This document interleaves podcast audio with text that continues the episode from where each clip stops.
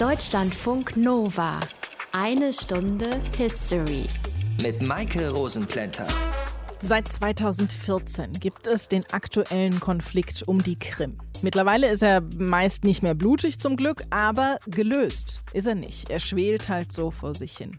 2014 hat Russland die Krim zurückgeholt, sagen die einen.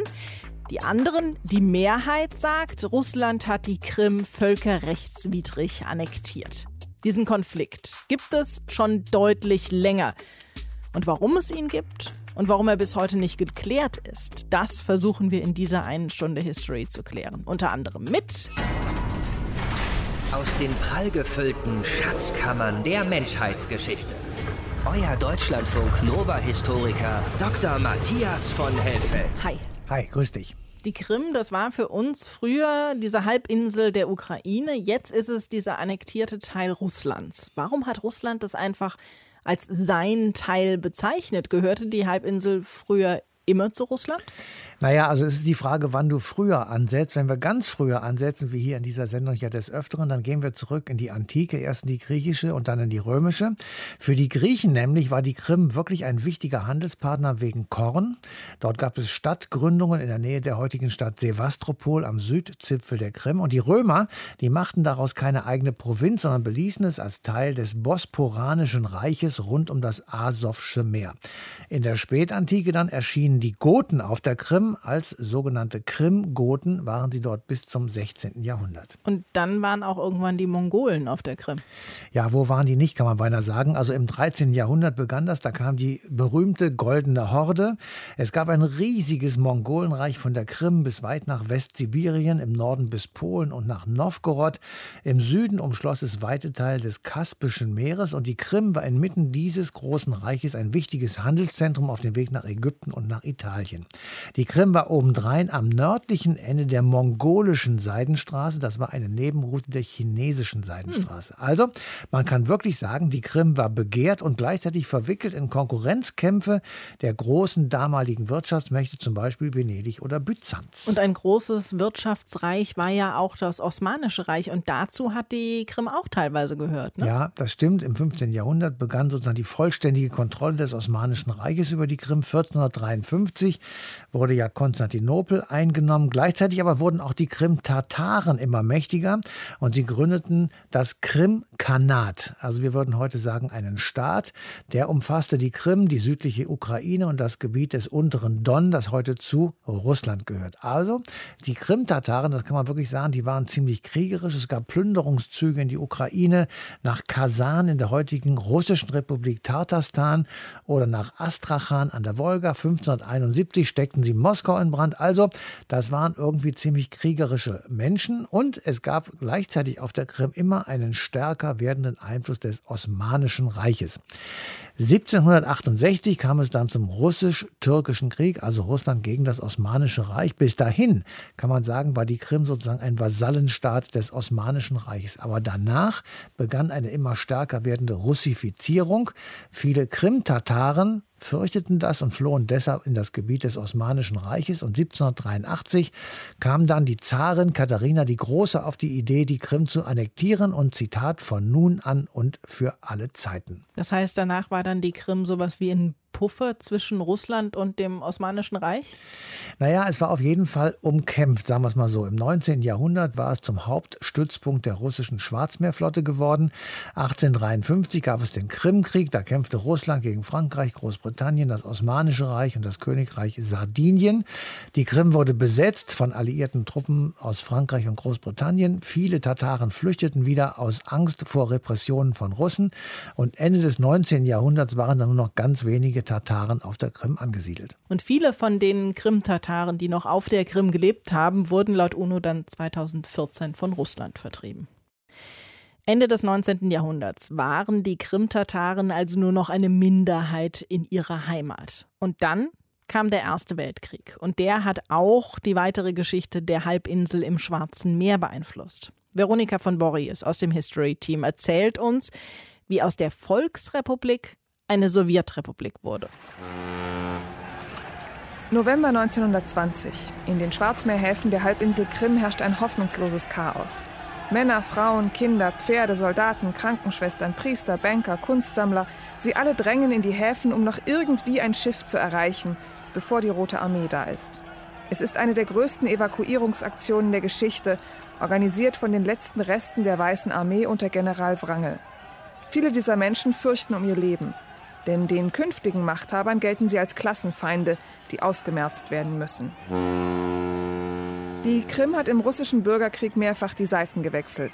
Jetzt, ganz am Ende dieses blutigen Kriegs, ist sie der letzte Rückzugsort für alle, die für das alte, vorrevolutionäre Russland stehen, vom Aristokraten bis zum Sozialdemokraten. Nicht alle können und nicht alle wollen sich der Evakuierungsflotte anschließen. Als die Rote Armee einmarschiert, werden diese Menschen zur Zielscheibe.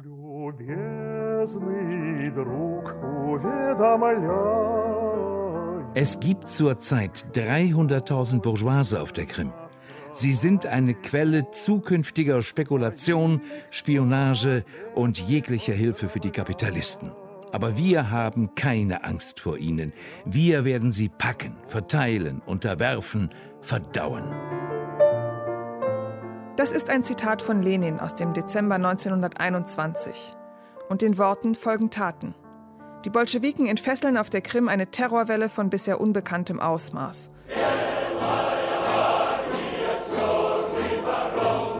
Aus Moskau reisen erfahrene Genossen an, denen zugetraut wird, solche Aktionen ohne Mitleid durchzuführen. Sie organisieren Verhaftungen, Folter und massenweise Hinrichtungen ohne Gerichtsverfahren.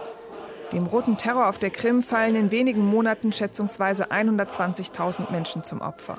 Dieser rücksichtslose und grausame Terror löste in den Köpfen der Krim-Bevölkerung eine heftige Reaktion aus. Jeder empfindet große Angst, Misstrauen und eine tief verborgene Wut auf die sowjetischen Arbeiter. Dieser Bericht ist vom April 1921, adressiert an die oberste Führung in Moskau. Geschrieben hat ihn Mir Sayed Sultan Galiev, er ist damals ein leitender Funktionär, der sich besonders dafür einsetzt, Muslime für den Bolschewismus zu gewinnen. Er hat keinerlei Sympathien für sogenannte Klassenfeinde, aber er sieht, dass der Terror längst auf die schwächsten Bewohner der Krim übergegriffen hat, die tatarische Landbevölkerung. Unter dem sowjetischen System hat ihre Landarmut noch zugenommen. Unter dem bürgerlichen System genoss die tatarische Bevölkerung Bewegungsfreiheit. Aber derzeit wird ihr diese Möglichkeit vorenthalten. Unter dem alten Regime hatten die Tataren die Möglichkeit, mit ihren Erzeugnissen zu handeln. Die Sowjetregierung nahm ihnen Wein, Tabak und Obst und gab nichts zurück. All das wird von der tatarischen Bevölkerung als Beweis für eine heimliche Kolonisierungspolitik der sowjetischen Regierung gesehen. Der Bericht schlägt in Moskau ein wie eine Bombe.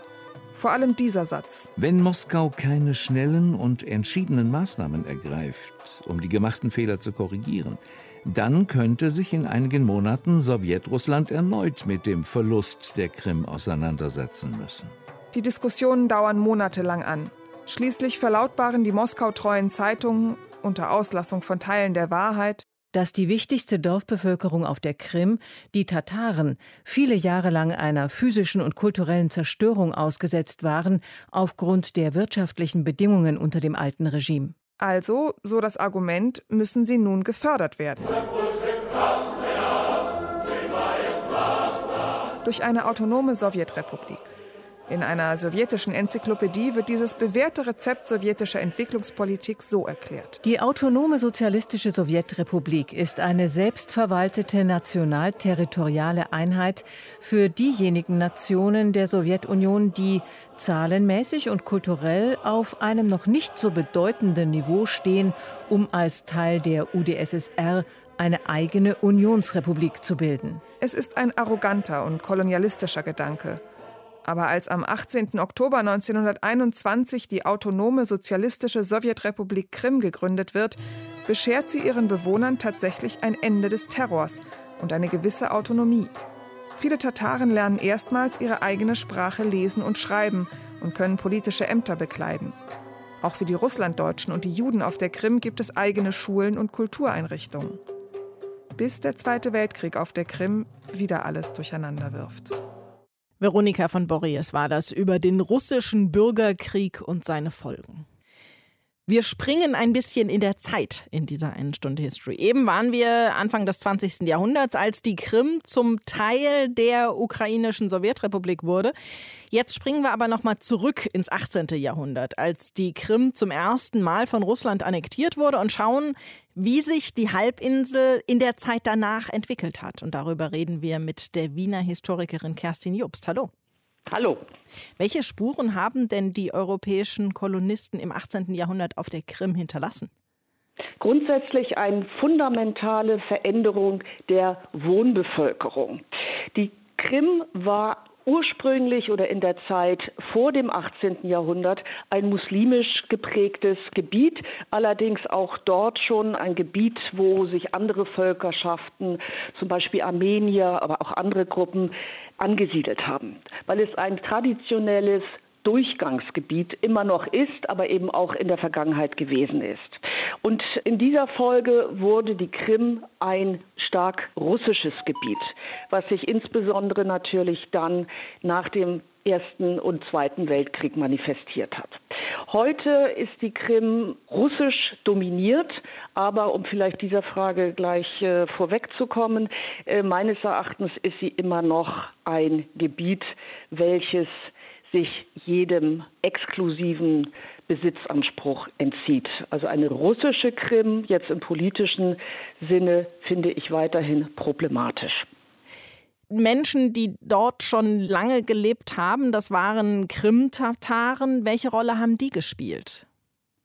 Die Krim-Tataren wurden im Laufe der russischen, naja, ich sage nach der russischen Annexion von einer Mehrheits- zu einer Minderheitsbevölkerungsgruppe Sie wurde Teil des russländischen Imperiums und ist meines Erachtens eine Gruppe, die einfach stark der Kolonisierung ausgesetzt worden ist. Also die ehemalige also mit dem russländischen Reich nicht verbundene Krim wurde ein Gebiet, welches stark russifiziert wurde, welches nicht mehr Herr seiner eigenen Politik war, welches entislamisiert wurde allmählich. Wie hat sich denn dann die Krim entwickelt, als es Teil des russischen Zarenreichs im 19. Jahrhundert wurde? Das ist durchaus äh, ambivalent. Auf der einen Seite hat die Krim natürlich, wenn Sie so wollen, nach messlichen Maßstäben so etwas wie einen Modernisierungsstub erlebt. Also es wurde allmählich eine Eisenbahn gebaut im Verlauf des 19. Jahrhunderts. Es wurde Teil eben des großen, mächtigen Imperiums. Auf der anderen Seite wurde die muslimische Bevölkerung natürlich minorisiert und war nicht mehr Herr ihrer eigenen Politik sagt die Wiener Historikerin Kerstin Jobst. Danke Ihnen dafür. Bitte. Matthias, es gab ja diese kurze Zwischenepoche nach der Oktoberrevolution 1917. Da war die Krim ein eigenständiger demokratischer Staat, nämlich die Volksrepublik Krim, die von den Krimtataren ausgerufen wurde. Die wurde aber Anfang 1918 dann schon sofort wieder zerschlagen. Warum das denn? Naja, also man kann sagen, die Volksrepublik Krim, die du eben genannt hast, die profitierte natürlich von den Wirren nach dem Ende des Ersten Weltkrieges und des Zarenreiches vor allem. Alles war durcheinander. Diese Gründung der Volksrepublik auf der Krim war nicht auf der ersten Stelle der Tagesordnung bei der Kommunistischen Partei in Moskau oder bei der Zentralregierung. Die Volksrepublik war tatsächlich demokratisch und säkular. Das war ziemlich einmalig in der ansonsten doch sehr islamisch geprägten Welt. Welt. Man kann so ein bisschen den Vergleich ziehen zur Türkei unter Kemal Atatürk 1923 oder der Demokratischen Republik Aserbaidschan, die bestanden hat von 1918 bis 1920. Wer hat in der Zeit denn so auf der Krim gelebt? Naja, viele Tataren, das haben wir ja schon gesagt, die waren geflohen bzw. sind vertrieben worden. Die meisten waren Slawen, fast die Hälfte davon Russen. Aber es gab eben auch Ukrainer, es gab Armenier, es gab Griechen und es gab die Krim-Deutschen.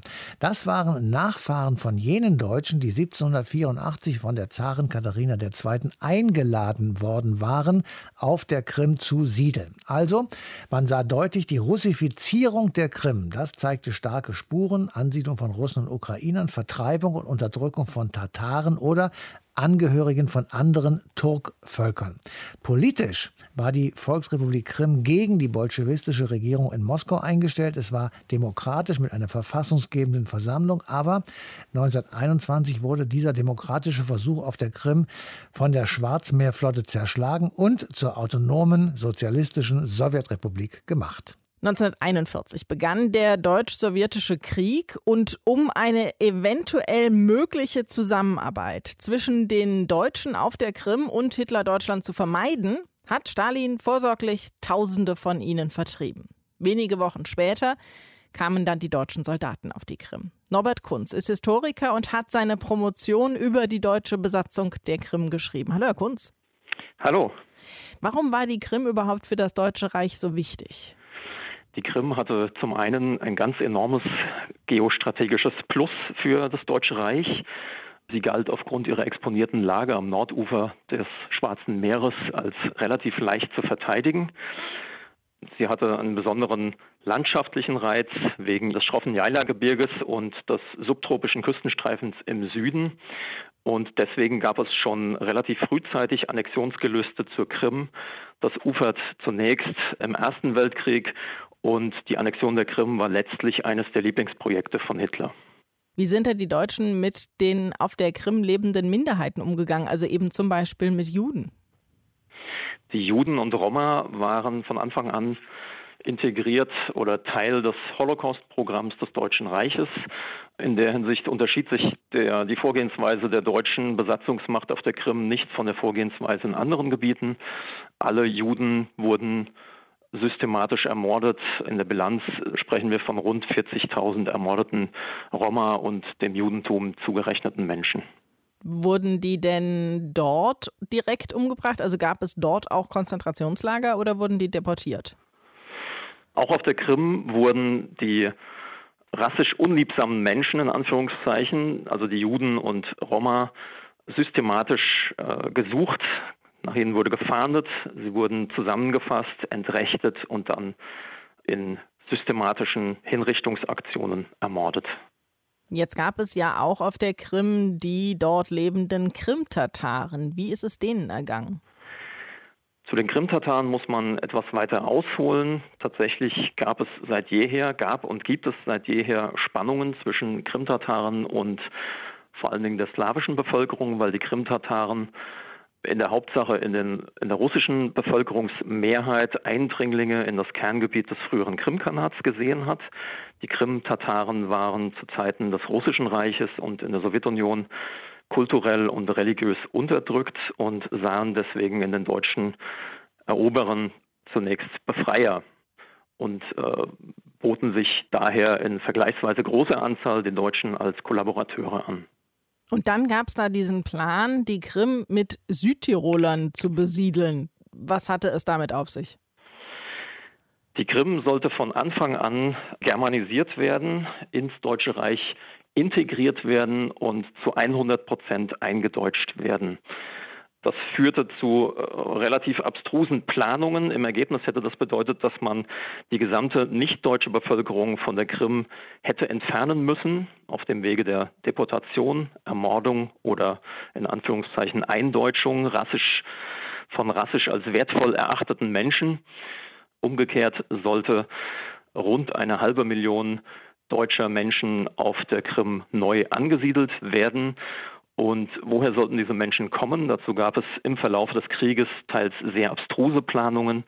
Der in seiner Dimension wahrscheinlich weitreichendste Plan war es, äh, die rund 200.000 Südtiroler kurzerhand äh, auf die Krim zu deportieren. Der Hintergrund hier ist, dass Hitler und Mussolini Ende der 30er übereingekommen waren, dass wiederum Südtirol, das Südtiroler Gebiet, italienisiert werden sollte. Und da störte natürlich die Südtiroler Bevölkerung, die Südtiroler deutsche Bevölkerung, für die man sozusagen deswegen das Ziel hatte, sie kurzerhand umzupflanzen. Gucken wir mal auf das Ende des Krieges, die entscheidende Kriegskonferenz der Alliierten. Die fand in Jalta statt. Das haben wir alle mal irgendwann gelernt.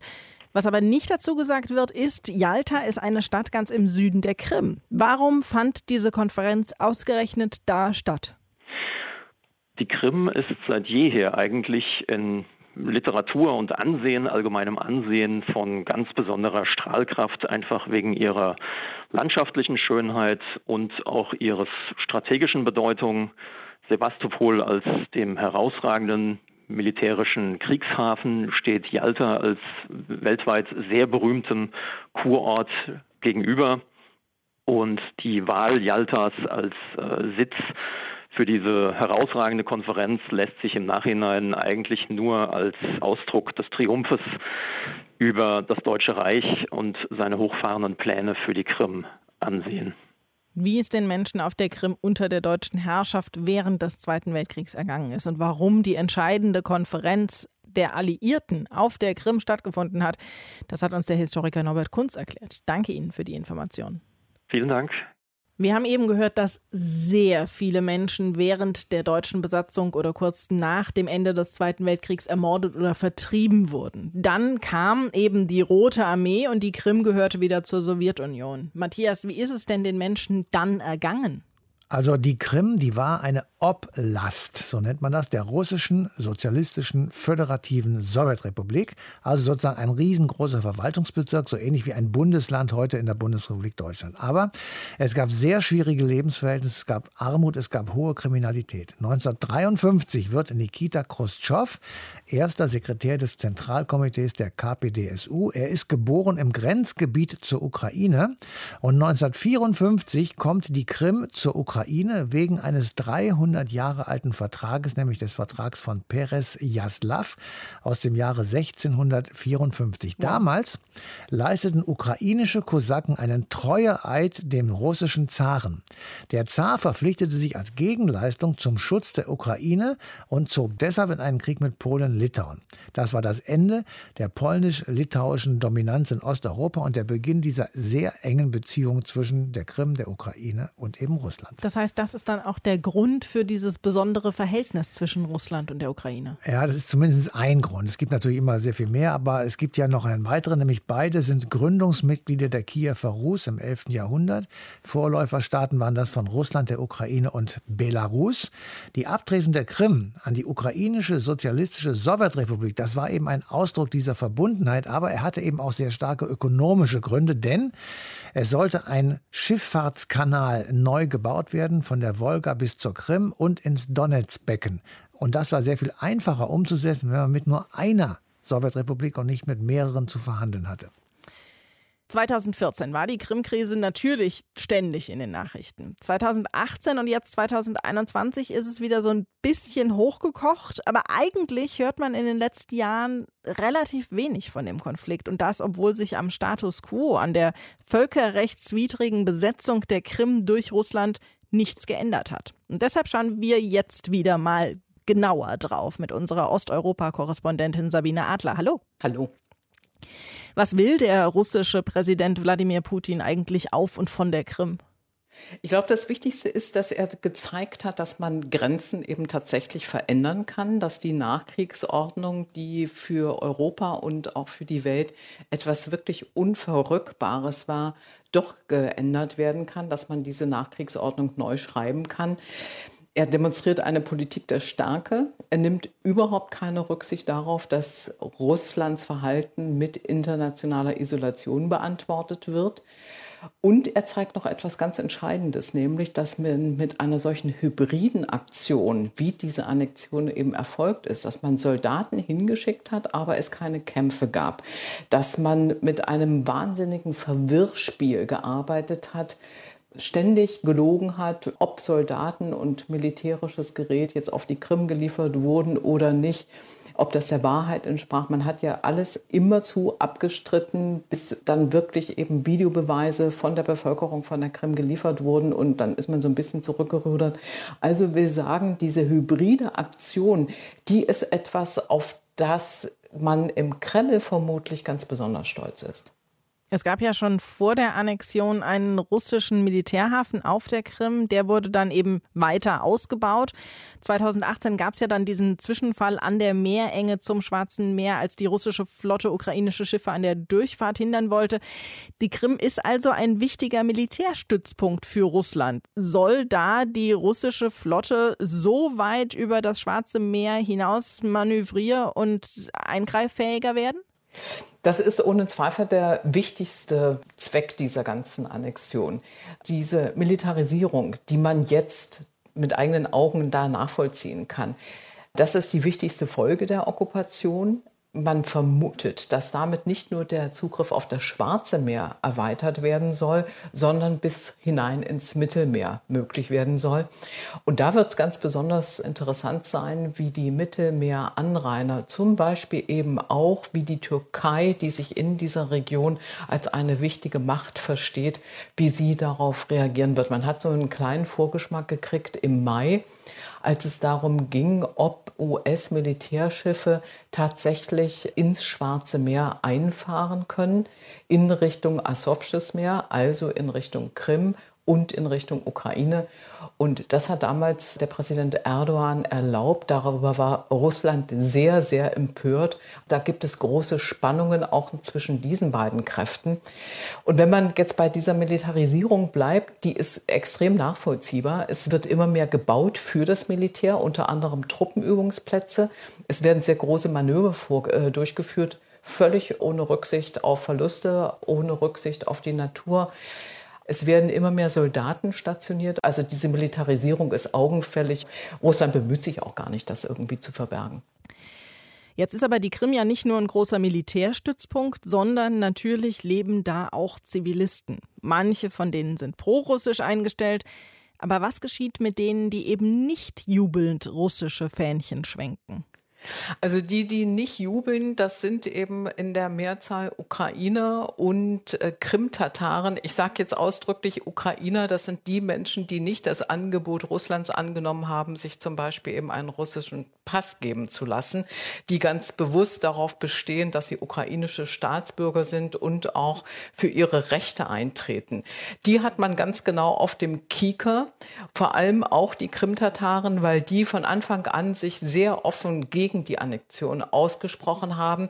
Denn die Krimtataren sind sehr erinnert worden an Sowjetzeiten, als sie als politisch unzuverlässig gegalten haben, vor allem während des Zweiten Weltkrieges und deportiert worden sind. Das hat einen wahnsinnigen Blutzoll gekostet für diese ethnische Minderheit. Und das Problem ist, dass es für diese Menschen, diese politisch Verfolgten, kaum Anwälte gibt, weil das eben auch für die Anwälte total gefährlich ist, sich für sie einzusetzen. Und die wenigen, die sie vertreten, die halten zusammen und die machen eine Beobachtung, dass alle Anklagen gegen Krim-Tataren und auch ukrainischen politischen Gefangenen einem Schema folgen. Die sind alle identisch. Da wird nur der Name der Beschuldigten verändert. Es gibt keine andere Formulierung, keine andere Anschuldigung. Es ist einfach Copy and Paste. Und auch die Gefängnisstrafen, die sind enorm hoch, die schwanken zwischen 14 und 16 Jahren. Das heißt, man macht sich überhaupt nicht die Mühe, da wirklich im Einzelfall zu gucken. Davon abgesehen sind diese politischen Proteste, um die es geht, einfach nicht erlaubt von den russischen äh, Besatzungsbehörden. Und das ist etwas, was Ukrainer bzw. Krimtataren überhaupt nicht hinnehmen wollen und können. Aber sie werden natürlich auch massiv eingeschüchtert und ganz, ganz viele haben die Halbinsel auch schon verlassen. Wie sehen denn die Menschen in Russland die Krim-Politik ihres Präsidenten? Ich sage es jetzt mal ganz pauschal, die Russinnen und Russen haben mehrheitlich das Gefühl, die Krim, das ist sowieso unseres. Und dass dieses Gefühl, das kommt daher, dass wirklich sehr, sehr viele Menschen auf der Krim immer wieder Jahr für Jahr, jahrzehntelang Urlaub gemacht haben.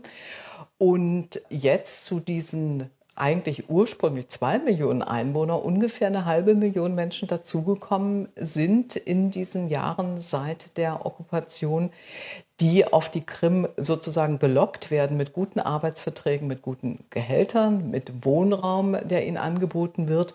Und da könnte sich das Blatt allmählich wenden. Das geht einher mit einer wirklich großen Beschädigung der Umwelt. Es wird wild abgeholzt, es wird in die Naturschutzgebiete hineingebaut, es werden Parks vernichtet oder zumindest zugepflastert mit großen Hotelkomplexen. Und das ist etwas, was die Leute auf der Krim, die Bewohner vor allem, wirklich sehr ärgert, weil sie sagen, die Krim, das war eine Perle, die ist deshalb auch so beliebt als Urlaubsziel, weil sie eben eine so schöne Natur hat. Unter anderem gibt es Delfine dort.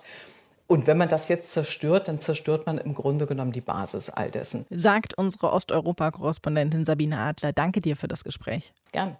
Der Konflikt zwischen Russland und der Ukraine, der schwelt noch. An der Besetzung der Halbinsel hat sich nichts geändert. Und doch ist es ziemlich ruhig geworden. 2014 hatte es Resolutionen der UNO gegeben, Sanktionen wurde verhängt. Und doch scheint es, als würde das alles Russland nicht so richtig stören. Matthias, welche Bedeutung hat die Krim denn für das Verhältnis zwischen Russland und dem Westen, also zur NATO und zur EU und so? Also aus meiner Sicht hat die Krim eine große Bedeutung, ähm, weil es in der westlichen Sicht eine widerrechtliche Annexion gewesen ist gegen das Völkerrecht. Das wurde nämlich missachtet gegenüber der Ukraine durch eben Russland. Andererseits aber sind NATO und EU immer weiter ostwärts gezogen, könnte man heute sagen. 2008 wurde sogar über einen NATO-Beitritt Georgiens nachgedacht. Dann kamen die Unruhen in der Ukraine, das Stichwort war Euromeiden. Die Regierung in Kiew unterzeichnete ein Assoziierungsabkommen mit der EU nicht, das hat dann Massenproteste hervorgerufen und ein massives Eingreifen Russlands auf Seiten der Regierung und Druck auf die Kiewer Regierung einer Zollunion mit Kasachstan, Belarus und Russland beizutreten. Also, es waren massive Interessen der Russen und eines dieser Interessen war kein weiteres Vorrücken von NATO und Europäischer Union. Gleichzeitig wollte Russland so etwas aufbauen wie eine gegen-EU, nennen wir das einfach mal, eine Eurasische Wirtschaftsunion. Und dazu gehörte nach der Annexion natürlich auch die Krim und eben auch die Ostukraine. Also es gab einen sehr viel größeren Zusammenhang als nur die Krim. In der nächsten Sendung schauen wir mal wieder auf unsere eigene Geschichte und zwar auf die Zeit, als es einen großen Mangel an Arbeitskräften gab haben wir jetzt auch. Und es wird darüber diskutiert, wie man eventuell die Einwanderungspolitik ändern könnte, um zu beeinflussen, wer nach Deutschland kommt. In den 1950er und 60er Jahren wurde dieser Mangel gestillt durch sogenannte Gastarbeiter, die eigentlich nur ein paar Jahre in Deutschland bleiben und arbeiten sollten und dann wieder zurück nach Hause kehren sollten. Viele von ihnen sind aber geblieben, haben hier in Deutschland eine neue Heimat gefunden und leben heute in zweiter oder dritter Generation hier. Es gab mehrere dieser Anwerbeabkommen. 1961 schloss die Bundesrepublik dann aber eines mit der Türkei. Und darüber sprechen wir in der nächsten Eine Stunde History. Bis dahin euch eine schöne Zeit. Macht's gut. Deutschlandfunk Nova. Eine Stunde History. Jeden Montag um 20 Uhr. Mehr auf deutschlandfunknova.de.